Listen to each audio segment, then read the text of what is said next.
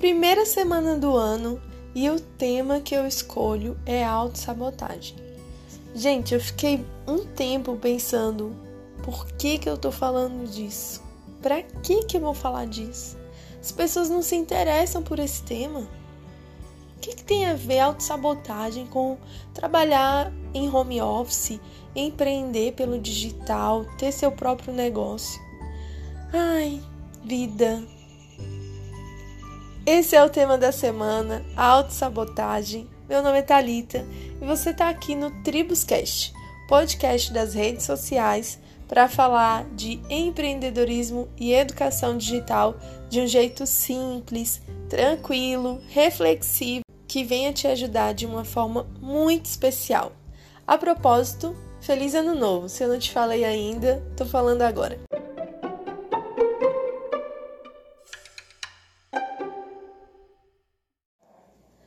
Para começar, eu vou te falar de onde foi que eu tirei a ideia de falar sobre autossabotagem.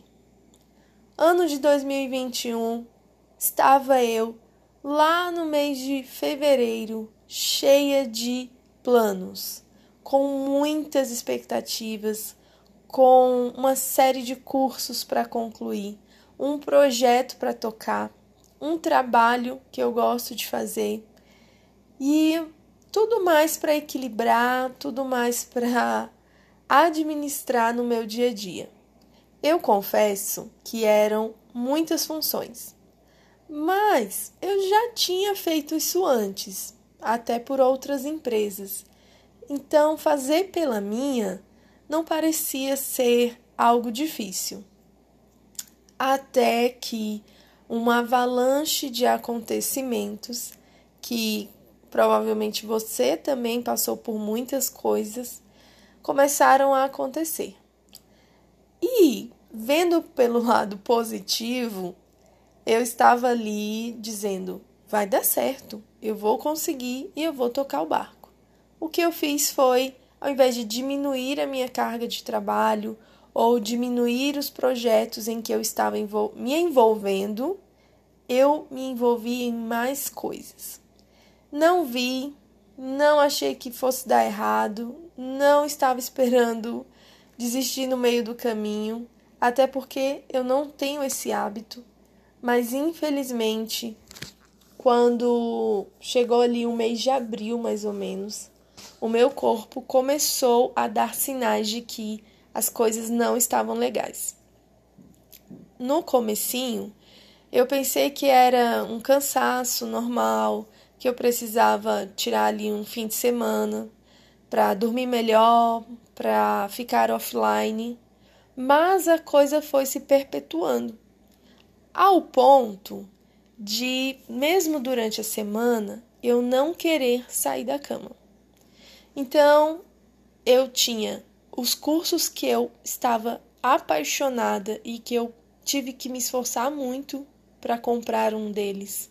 O outro eu ganhei e era o meu presente de aniversário. Então, se eu escolhi aquele presente é porque eu realmente queria aquilo ali para mim. Com estava envolvida com um grupo de pessoas muito talentosas e a gente estava tendo um engajamento bacana ali, uma interação muito legal, outros profissionais da mesma área que eu. E o meu trabalho estava fluindo. Mas não demorou muitos, muitas semanas para eu simplesmente entrar num lugar que eu falo que é. Eu chamo ele carinhosamente de nada. É um lugar aonde você vai, você olha para um lado enxerga nada. Você procura alegria no que você está fazendo e você encontra nada. Você procura, se esforça para se convencer de motivos para sair da cama e trabalhar, estudar e fazer tudo que você ama. Nada. Gente, eu fiquei nesse lugar por um período é, incômodo. Um período longo. Não foi nem curtinho ali de dois, três dias. Não era uma questão só fisiológica, como algumas pessoas pensam, né? Mulheres têm mudanças bruscas de humor e elas podem entrar facilmente nesses lugares. Acho um pouquinho preconceituoso, até porque homens também podem passar por isso, qualquer ser humano, na verdade. Então, não dei muita trela para esse tipo de argumento, mas reconheci que eu não estava bem.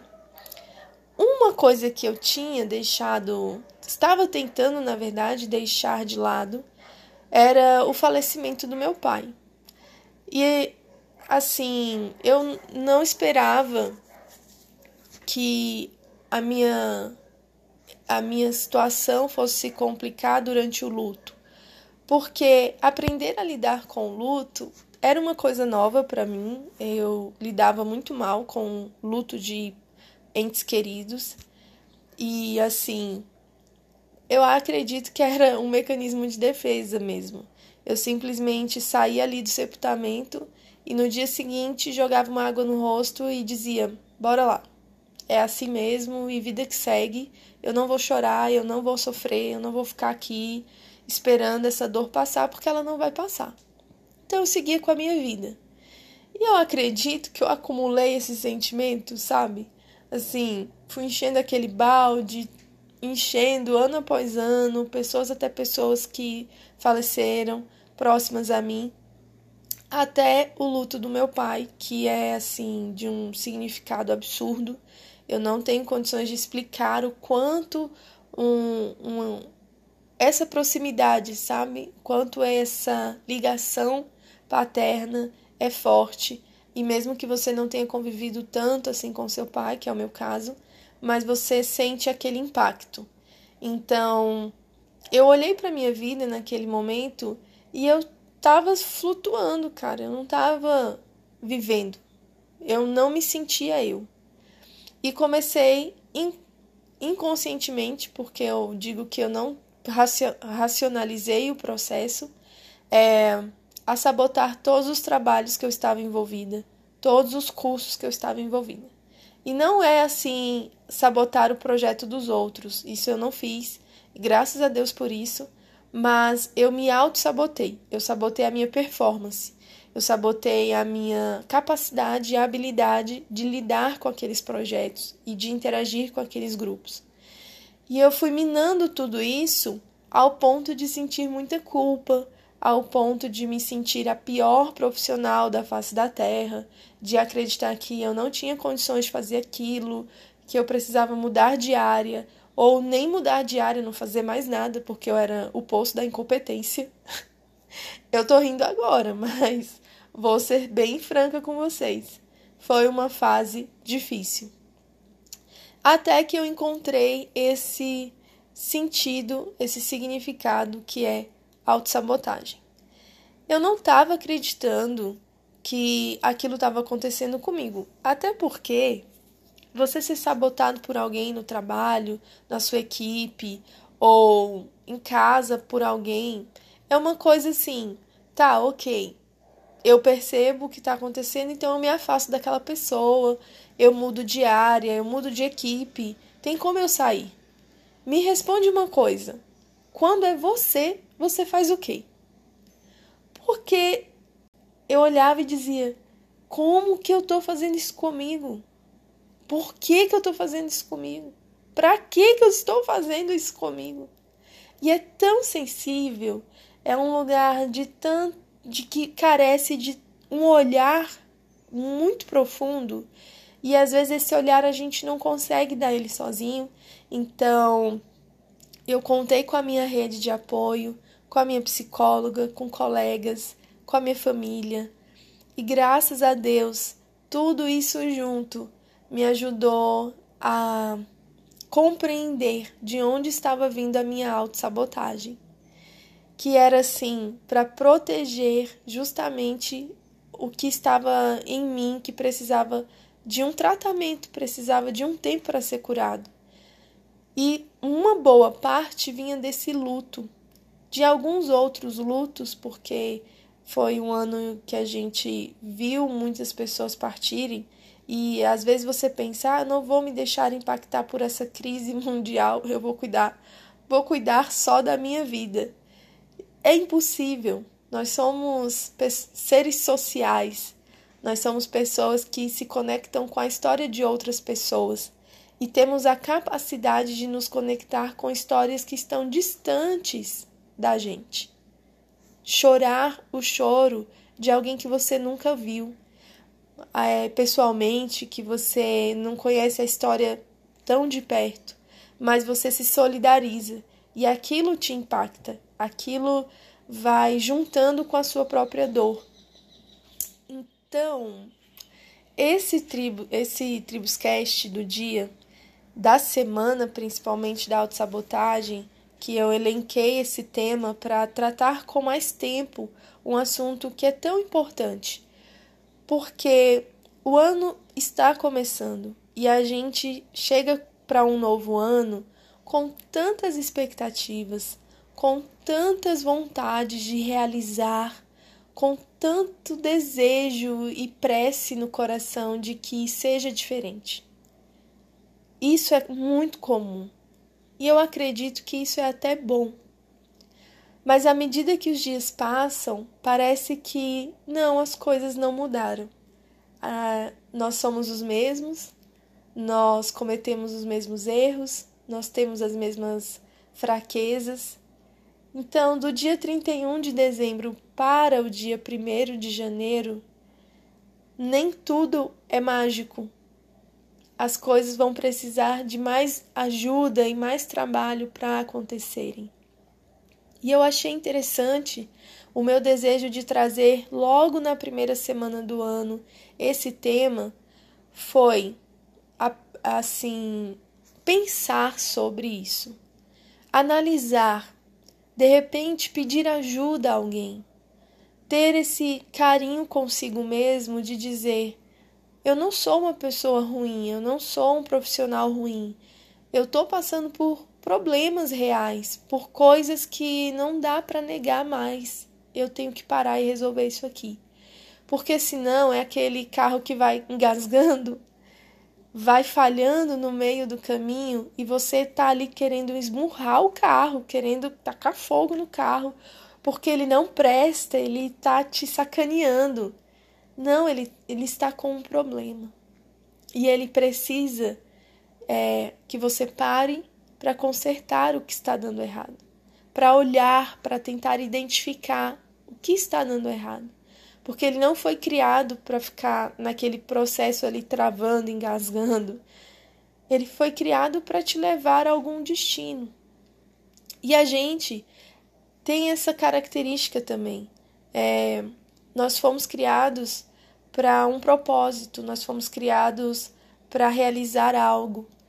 Então não é normal nós estarmos no lugar do nada, aonde nada acontece, aonde a vida não tem nenhum significado.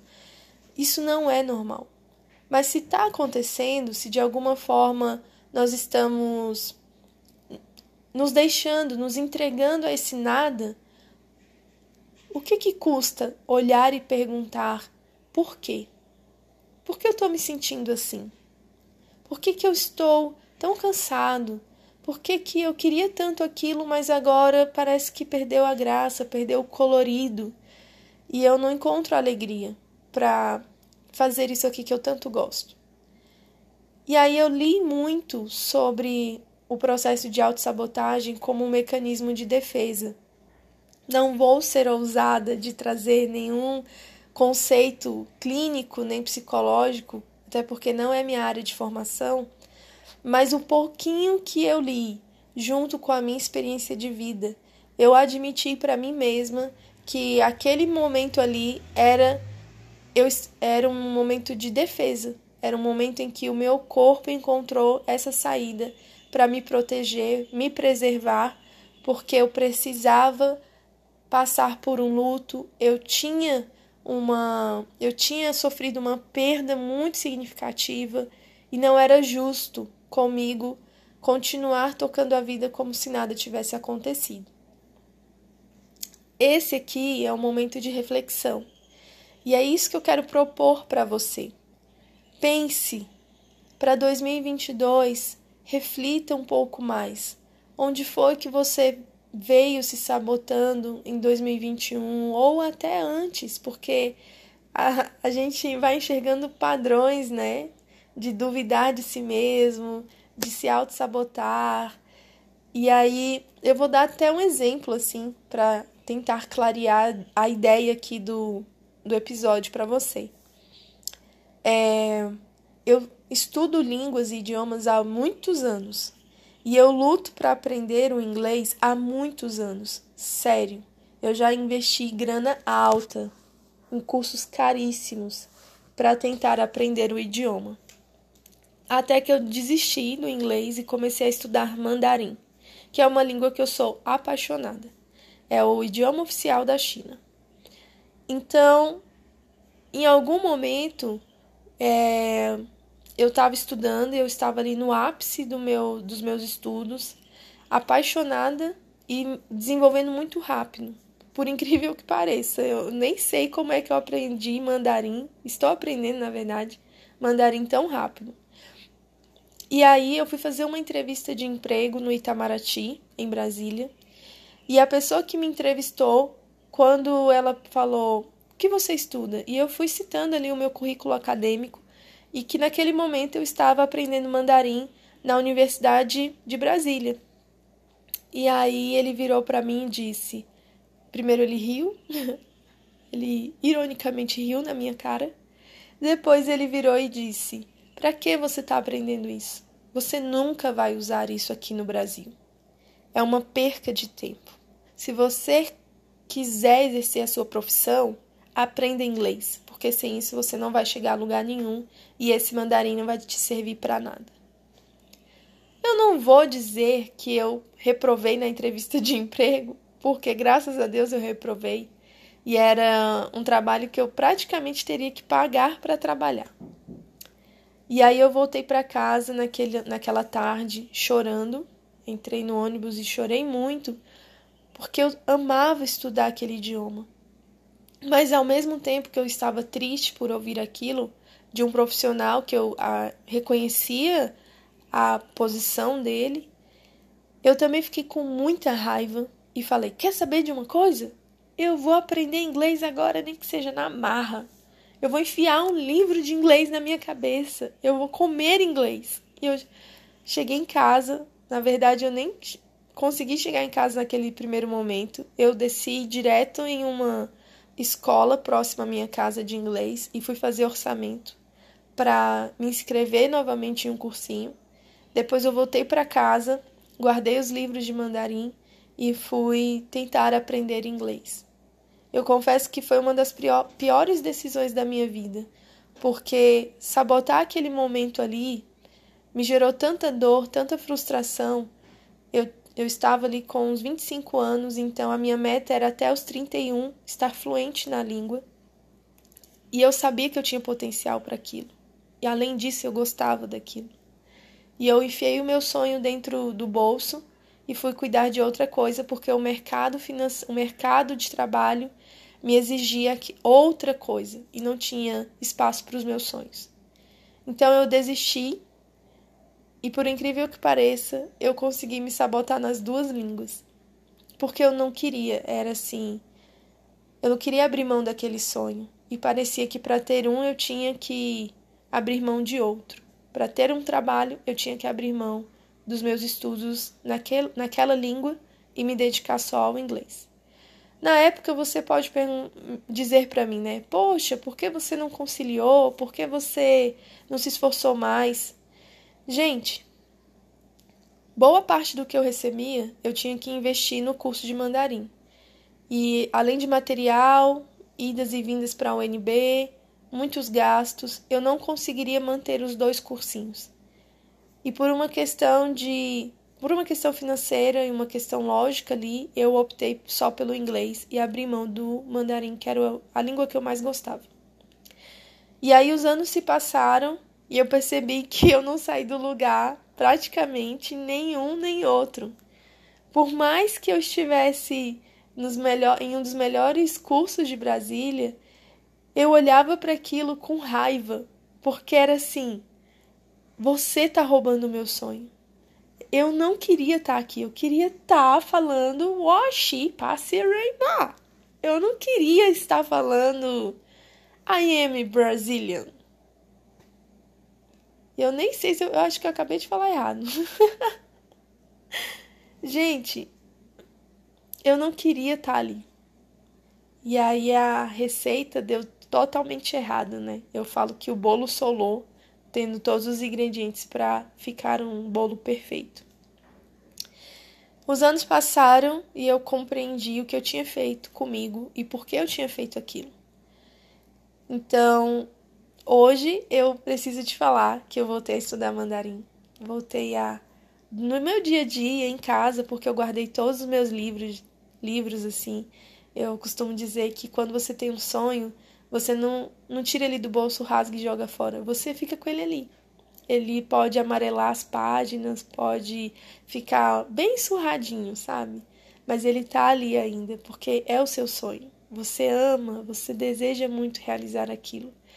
Então, eu fiz várias mudanças de casa, mudei de estado, mas eu carrego os meus livros de mandarim com tanto carinho, na esperança de que um dia eu voltasse para aquele sonho.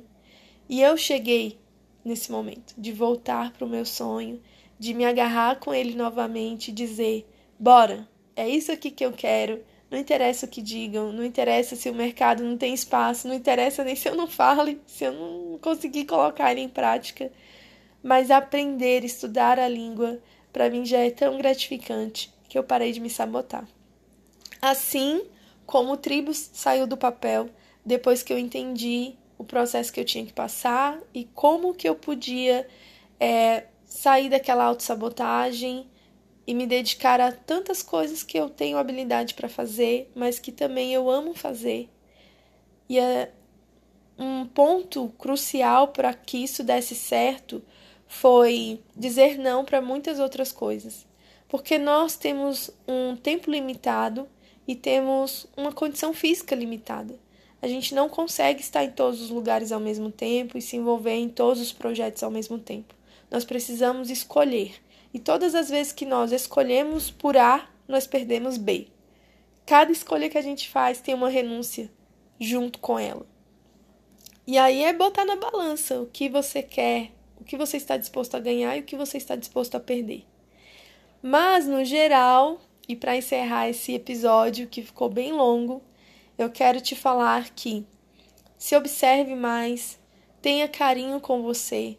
Se você compreender que está assim, passando por um processo de autossabotagem, tente perceber o que esse, do que esse processo está te protegendo e por que você está passando por ele.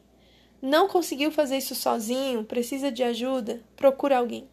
Procure um profissional, uma rede de apoio, pessoas que vão estar ali para te ouvir, sem te julgar sem te pressionar a correr atrás disso ou daquilo, que vai dar certo, gente. Vai dar certo. Você vai conseguir driblar sua autossabotagem, sair desse mecanismo aí de defesa e tocar a sua vida com muito mais carinho, com muito mais alegria e com muita disposição para viver o que você sonha. Um forte abraço, a gente se vê no próximo Tribuscast.